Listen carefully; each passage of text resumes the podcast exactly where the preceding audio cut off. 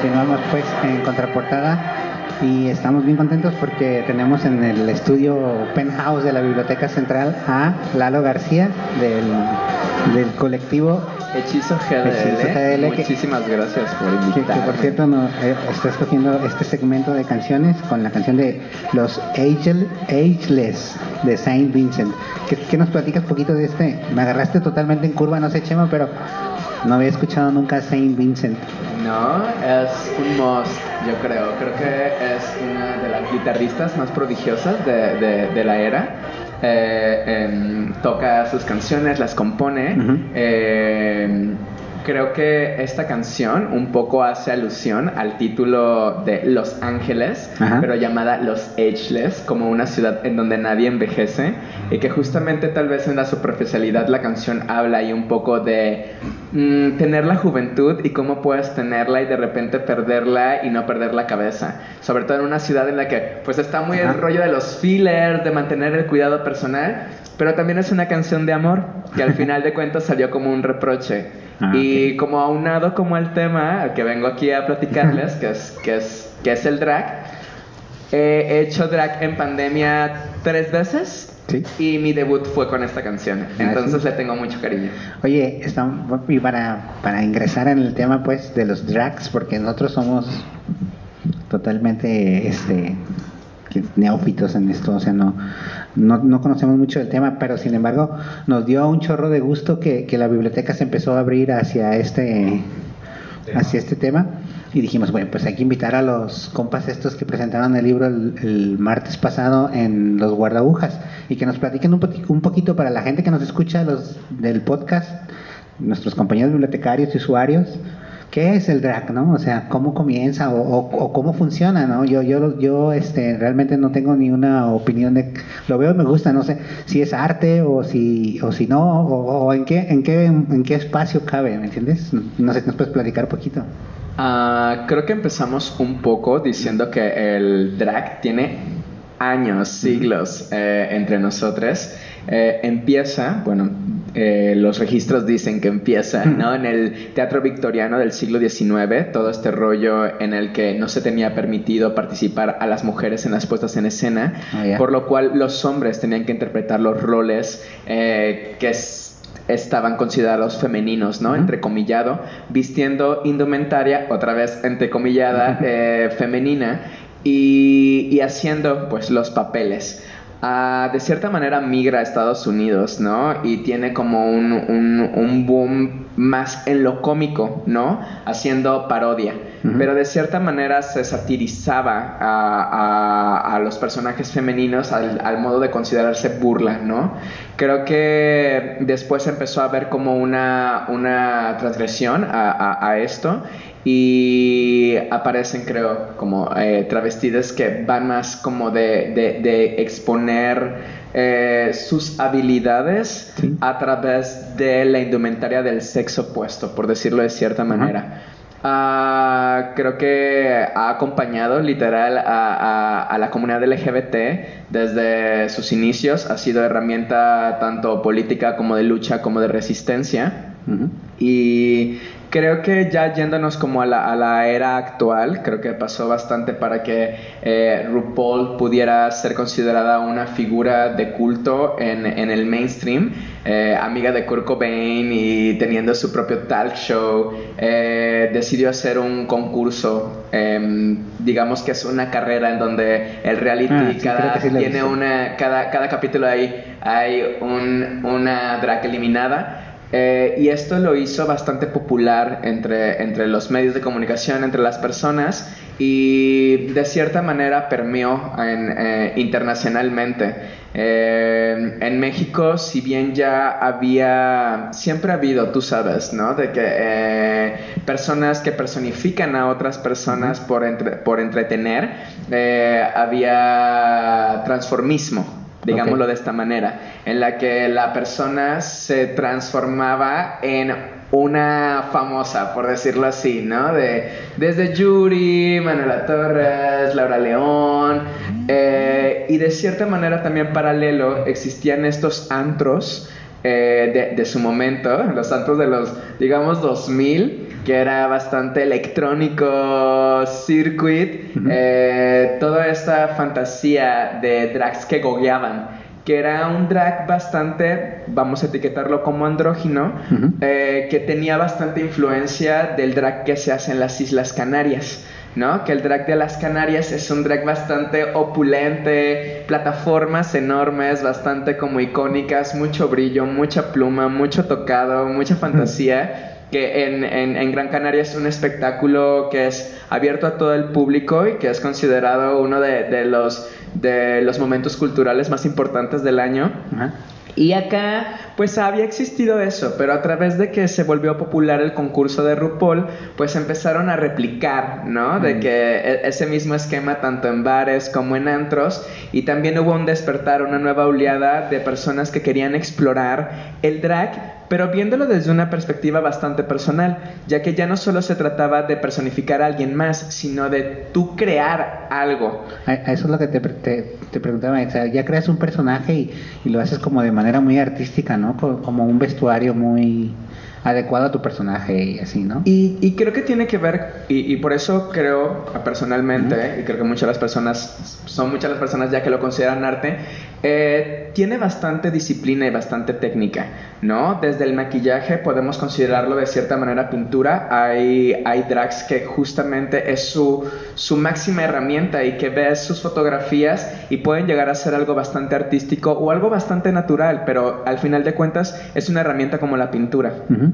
Eh, hay herramientas como eh, la construcción de, de- de vestuario y más que eso la construcción de un personaje a través de la indumentaria, que tiene que ver mucho con estilismo, con diseño de modas o con vestuario, que también está en el cine, tiene que ver con artes escénicas, porque al final de cuentas un fin último es poder compartirte a través de alguna disciplina. Hay drags que se, se comparten a través del escenario, hay, hay, hay drags que se comparten a través de fotos, de video, de cantar. Entonces creo que al final de cuentas es, es algo que, que, o sea, que es como un, un fin último de, Sí, de- de de- muchas todo, cosas, ¿no? ¿no? Muchas cosas cruzan por ahí, entonces creo que eh, definirlo como arte es correcto. Sí, o- y también es, es esto de que asumen un personaje, ¿no? O sea, me refiero, en la vida normal son, pues, norm- normal, por decirlo, ¿no? pero pero No, cuando no, hacen su personaje... No creo que hacemos normal. Creo que normal es, eh, no es un piropo para la gente las disidencias LGBT. Nos encanta no serlo. Sí, ok. Entonces, me refiero a que cuando asumen su personaje drag, este, toman otra personalidad, ¿no? O sea, diferente como, como a lo que normalmente son, ¿no? Mira, Habitual. eh, podría decir que sí y no, porque es como de que, ¿de dónde vendría eso? Que tú dices que, que, que es completamente diferente. No, por ejemplo, vi en, tu- en el libro, en, el anuario, personajes muy, muy, muy ¿no? Vi un tipo que es como un diablo, así. Entonces me imagino que, cuando tú interactúas con él disfrazado, no sé si sea la palabra correcta. no, disfrazado, no es correcta. Entonces Eh, En drag. es en drag, me imagino que su, su personaje es así como diablo o algo así, ¿no? Como malévolo. Creo que al final de cuentas, el drag, más que ser otra persona, es tu esencia, per- tu, tu esencia sin nada, ¿no? Creo que a través de- de- del tiempo nos han enseñado lo que tenemos que ser. Digamos que eh, eh, los roles eh, de género son constructos sociales y te dicen, un niño es masculino y tienes que ser así, Sí, sí. una niña es femenina y tienes que ser así, ¿no? ¿Y dónde queda como todo lo que absorbemos y lo que vemos, ¿no? O sea, ¿dónde, dónde entra? ¿Dónde, dónde, dónde en un sistema tan rígido nosotros como personas creativas, porque creo que todos lo tenemos, de cierta manera desarrollado más o menos, pero todos lo tenemos, pero también es- a todos se nos limita. Creo que al final eh, el drag como acto performático del género Ajá. te da la posibilidad de, de construir el género, de complementarlo, de desmenuzarlo, de elevarlo y al final de cuentas te deja ser en esencia lo que tú eres en tus adentros. Y al final de cuentas termina siendo una proyección o una extensión de tu propia persona. Ah. Porque digamos que no es una actuación, más bien es una performatividad, ¿no? O sea, Es como yo- potencializar tu Exacto. personalidad, ¿no? Exacto. Digamos, yo como Lalo, cuando estoy en drag, hay muchas características que yo como Lalo, en, en, digamos, fuera de drag, eh, no, no, no me siento cómodo al, al- poner en la sociedad, eh, porque puede llegar a ser ahí, no, no, no lo siento como correcto por las limitantes que se me han Ajá. impuesto. Y cuando estoy en drag, pues mira que me vale bastante. Creo que ya es, es, es uh, una disciplina bastante disruptiva, como para también, eh, hacemos drag justamente porque estamos rompiendo las reglas. ¿No? Eh, y creo que, creo que la manera en la que, la, que ponemos el cuerpo y eh, las personas que, que practican el drag eh, se, digamos que se construyen a través del maquillaje, la indumentaria, la peluca, es para, para poder sacar algo que tenemos en, en- en la cabeza. Es bastante creativo. Entonces tiene, tiene que ver algo con, con alguna posición, bueno, ninguna posición social. Me- más que nada la pregunta es, en, dices, entras en disfraz, en, en- Drag. entras en drag, pero tiene algo que ver con, con el con sexo, con sexualidad o con género. Ah, sí con todo, Ajá. pero hablando desde el sexo, desde lo que significa el sexo. No, ¿No? no, en el sentido de hombre y mujer. Eh, Ajá, por eso, hablando, hablando del sentido del sexo biológico. Sí. Claro, o sea, al final, creo que al principio se tenía muy entendido que el drag era de hombres cisgénero eh, haciendo un personaje femenino. Actualmente no hay esa limitante. El drag es para, para hombres cisgénero, hombres trans, mujeres cisgénero, mujeres trans, otras identidades. Eh, tiene que ver con sexualidad te- tiene que ver dependiendo pues la construcción de tu personaje y lo que tú quieras explorar con él. Creo que por ejemplo, eh, si, puedo permitirme hablar de las, las interacciones que he tenido con el drag, que han sido en varias ocasiones, pero yo mismo no me considero como tal drag, que me encantaría, por, estoy aprendiendo. Este sí me considero una persona más sexual, ¿no? Me siento más libre, me siento más en, eh, empoderado de mi cuerpo. eh, me siento que soy, digamos, intocable, ¿no? Inma- Inmaculado. Como sin, límite- sin límites, ¿no? Sí. Es como, no sé, si alguien eh, se pone un- una, una máscara, Ajá. un antifaz, una peluca, eh, dejas de ser tú, digamos, Por dejas un de- momento. por un momento y entonces ya no tienes límites y puedes explorar otras fronteras, otros... eh, A, eso llamaba performatividad, Sí. ¿no? O sea, tú, tú pusiste el ejemplo, el ejemplo perfecto, ¿no? Hay personas que se ponen una máscara un antifaz que les permite ser él sin límites. Sigue siendo él, pero simplemente a través de la perform- performatividad está explorando otras cosas, está explorando de otra manera, lo cual le permite vivir otras cosas. Sin embargo, cuando te quitas ese antifaz, sigues siendo tú, tú mismo y todas las cosas que viviste las absorbes en tu persona, por lo tanto también te cambian, ¿no? Eh, digamos que hablando de la sexualidad, yo cuando hago drag me considero una persona que está más cómoda con su sexualidad o mostrarte sexual, pero no hacia las otras personas, Ajá, hacia, hacia, ti mí mismo, Exacto. ¿no? En Como un- expresión cultural. en, en un reconocimiento de que digo, me siento sexy, me siento, De que eh, los elementos que más me gustan a mí de mi físico son exaltados, porque al final el, el drag también trata de exaltar tus características físicas a través de lo que uses. ¿no? Eh, ah, de, de exaltarlas a través de modificándolas, acentuándolas, lo que sea, pero elevándolas. Ok. Eh, entonces, eh, lo que llegues a sentir es bastante, bastante lo que tú dices, sin límites. Sí. Yo lo llamo de que bastante poder, ¿no? Lo sientes como otro, otro, otro, en otro nivel completamente. Y hablando también del género, tiene que ver con que cómo lo tenemos construido, ¿no? Lo que te decía es que lo ponemos en la mesa y tú decides, ¿no? Yo cuando hago, he, he hecho drag, la gente me dice, tu drag es bastante, o sea, es una identidad femenina, pero es bastante masculino. Y yo, pues es que en realidad no lo, no lo etiqueto así, ¿no? La inspiración en la que llevo es como todas aquellas mujeres en las que en algún momento me, me, me han inspirado y les considero audaces.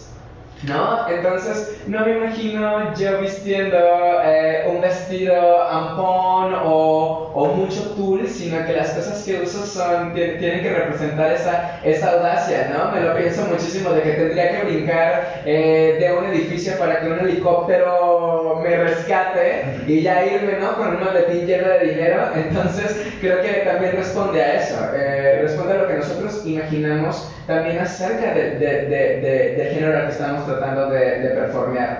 Pero también es como de que yo como, como hombre cisgénero podría ser drag de un personaje que está catalogado como masculino. Ok. ¿no? Que justamente pasa con esta persona que se llama No Miranda, que es un hombre cisgénero homosexual, que justamente su personaje es una identidad masculina, ¿no? De que No Miranda eleva justamente esta masculinidad, pero también entrecomillada, porque es como de que, ¿qué es el ser masculino?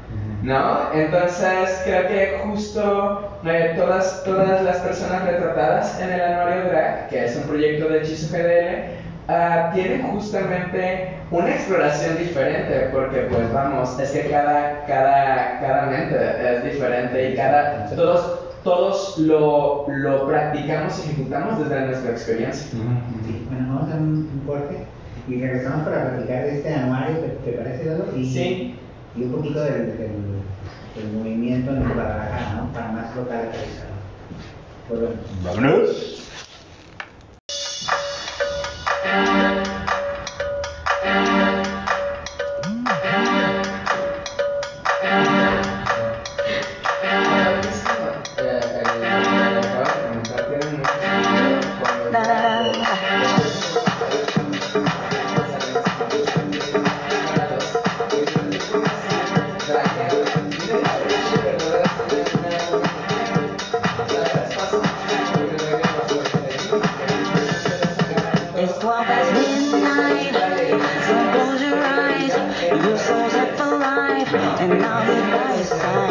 I'm coming.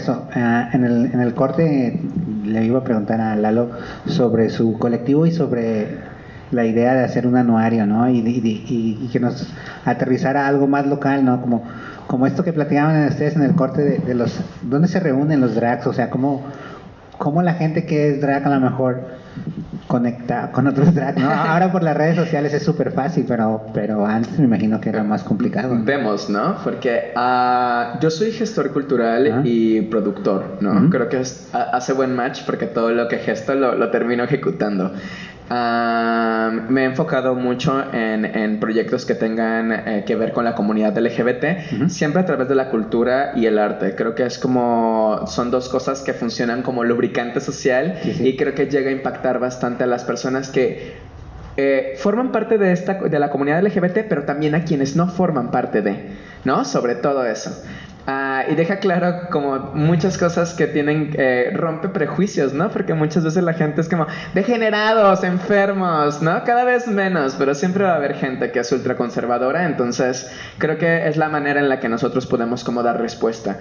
Ah, empecé el proyecto de Hechizo justo con Andrés Peña, que, es, que era mi roomie en ese momento, uno de mis mejores amigos, y tenía que ver con que en los antros empezaron a re- replicar el formato de RuPaul. Hacían competencias, ¿no? De que 12 drags, cada, cada semana eliminada una. Y yo decía de que, ajá, pero todos ap- apenas a- eh, empiezan a, a explorar este arte. Qué difícil ha de ser, ¿no? De que sentirte libre, meterte en una competencia, que te digan que así, así, así, ya está, no es. Claro que había... la- lo encuadraba y de repente había desmotivación. ¿No? Y yo tenía amigos que apenas estaban explorando, es como, no, es que ya lo que yo hago a nadie le gusta, y es que no, y esto. Le dije, no, no le gusta, pues a los jueces de la competencia, porque buscan algo específico. Pero no quiere decir que lo que tú ha- no haces Esté mal, esté bien. mal o bien, o que no vaya a empatizar con alguien, ¿no? Porque. eh, eh, hay una diversidad enorme, ¿no? De que para gustos, pues bueno, o sea, ahí sí nos damos, nos damos para largo. Y, decidimos crear un espacio porque nosotros éramos muy fan de buscar a, a las personas que hacían drag a través de Instagram y decíamos, ya encontré tal. No, es que ayer fuimos al bar y vimos a tal, ¿quién es? ¿No? Y nos poníamos en Instagram y dábamos, ¿no? Es tal, es tal, el ta- es tal. Y empezamos a tener como una noción de quién era cada quien.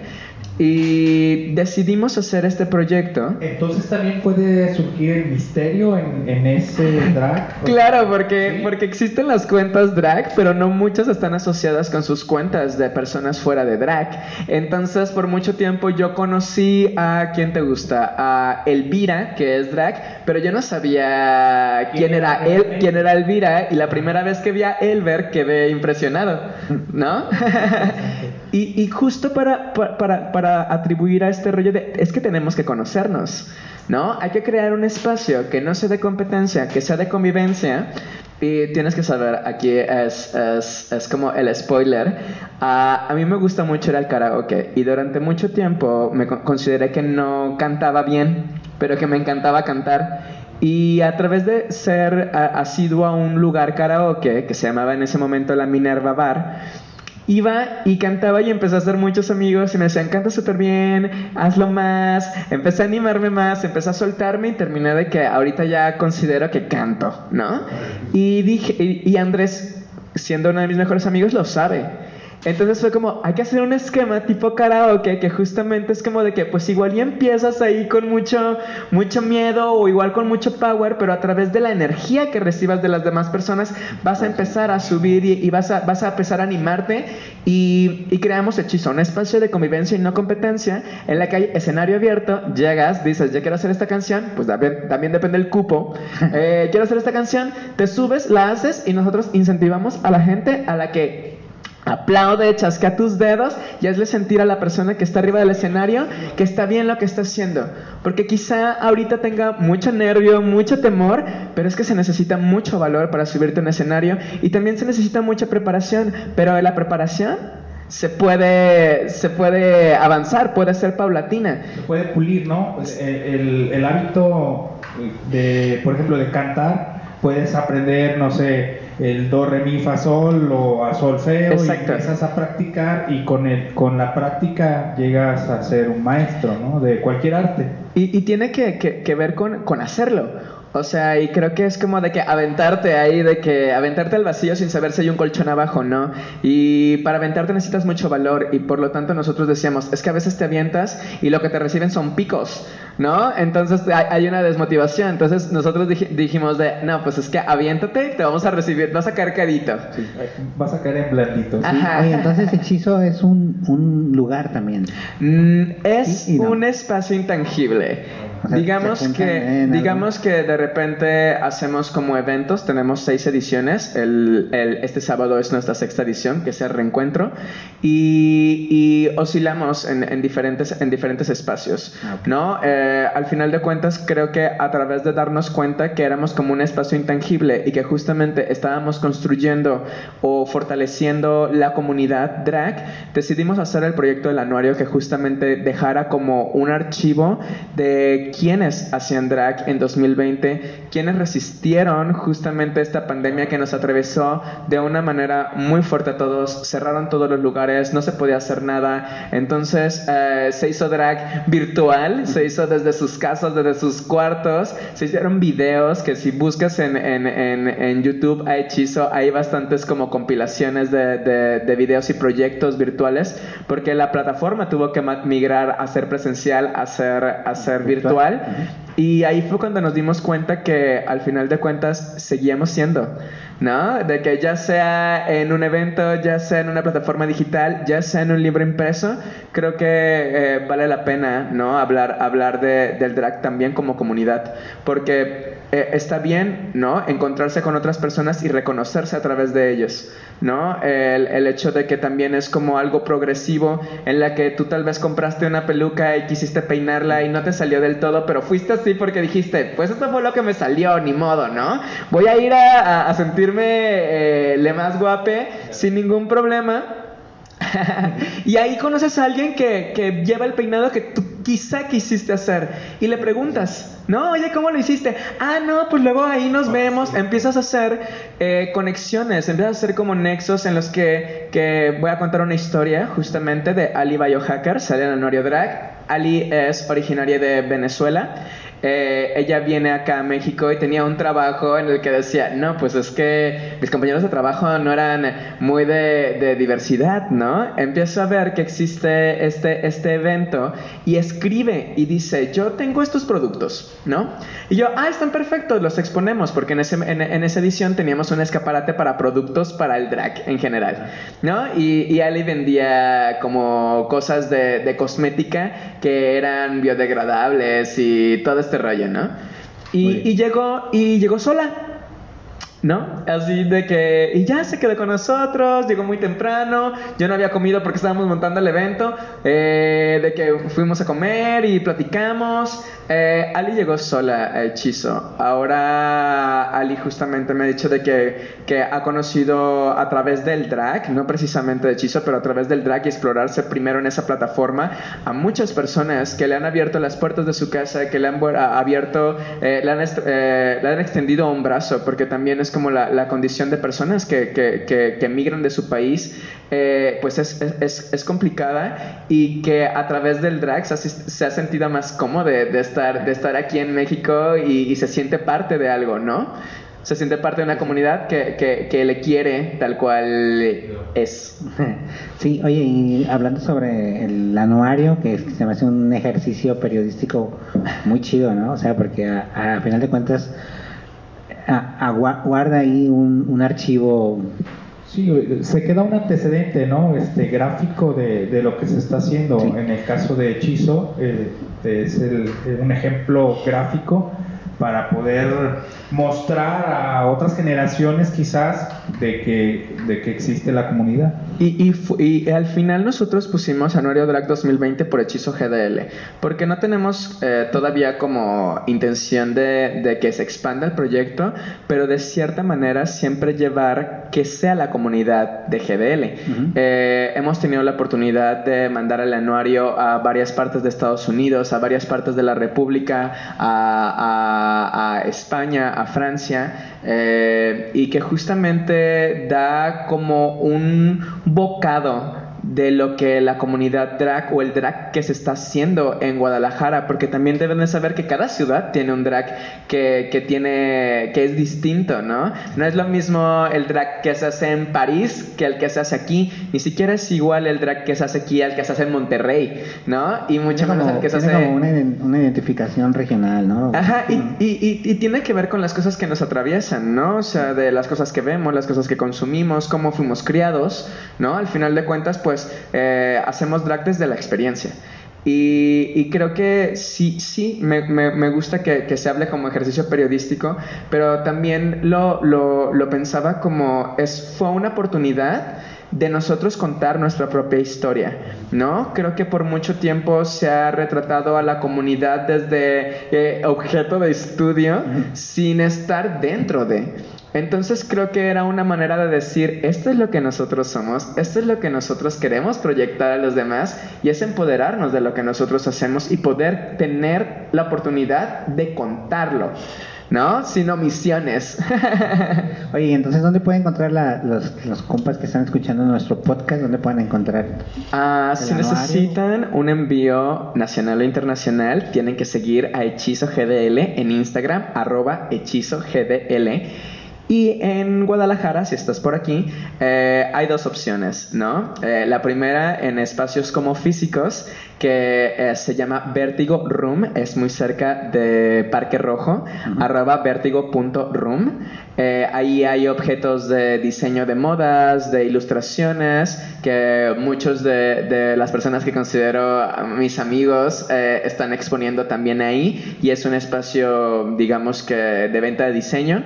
Y el otro es eh, Impronta Casa Editora, que justamente es donde se imprimió el, el libro y ahí tienen una librería en donde lo puedes adquirir. Y la otra es estar pendiente de las redes de Hechizo y ver a todos los eventos a donde nosotros vamos y nos invitan, llevamos el anuario, ¿no? Y, y está increíble porque cada vez va, se va ampliando el, el espectro de dónde somos invitados, ¿no? Nos encanta estar aquí en la biblioteca, de repente vamos a ir allá al conjunto de artes escénicas, de repente estamos en el Hospicio Estamos hoy en el ex convento del Carmen, entonces es como, pero también estamos de que en, en, en un bar, en Sin Fin Cantina, estamos de que ya nos, nos invitaron a este lado, a este otro, entonces siempre lo llamamos como activaciones, entonces pueden adquirirlo también a través de una, de una activación. Sí, pues entonces ahí está con, con Lalo y, y Hechizo Guadalajara. No sé si tienes algo que agregar, Chema, o Lalo que nos... Mm, De mi parte, agradecer eh, que estés aquí con nosotros. eh, también agradecer a Guardabujas, a la Biblioteca Central Estatal, a nuestra jefa Claudia, a la otra jefa Esmeralda. Vas a irte así, jefa por jefa, todo el organigrama. Agradecer este, que, que estés aquí, pues, principalmente, y conocer de esta cultura eh, y de esta expresión eh, que es el- Artística. que es el drag queen. Sí, y ofrecerte también la biblioteca. Sabes que aquí pueden hacer sus eventos. O sea, en la biblioteca no solo es increíble. biblioteca, sino vamos, estamos queriéndola ampliar. Entonces, Sí, no- nosotros estamos bastante contentos con, con- con poder hacer más actividades que saquen justamente el drag fuera de solamente el circuito nocturno. O de su zona de confort. O de la zona de confort, de justamente qué más se puede hacer con esto. Y el anuario drag fue posible gracias a, a- a la convocatoria Proyecta Producción de Secretaría de Cultura del Estado de Jalisco y que a raíz de eso hemos podido tener más articulación con, con otras, con otras identidades y que creo que pues va para mucho, ¿no? Dicen por ahí eh, la, la gente que, que practica el drag eh, hashtag lo que se viene, ¿no? Entonces, pues esperemos que se vengan como más cosas y poderle eh, llevar esto a más personas y que si bien también es algo de entretenimiento, también es una lucha de resistencia y, y- y proporciona una oportunidad para, para abrir el diálogo. Entonces, qué mejor. Sí, pues no, pues bueno, gracias por venir, Lalo. Ojalá y regreses pronto, ¿no? Me encantaría. Muchísimas gracias a ustedes por invitarme. Bueno, vamos a un corte de regreso. Bravo.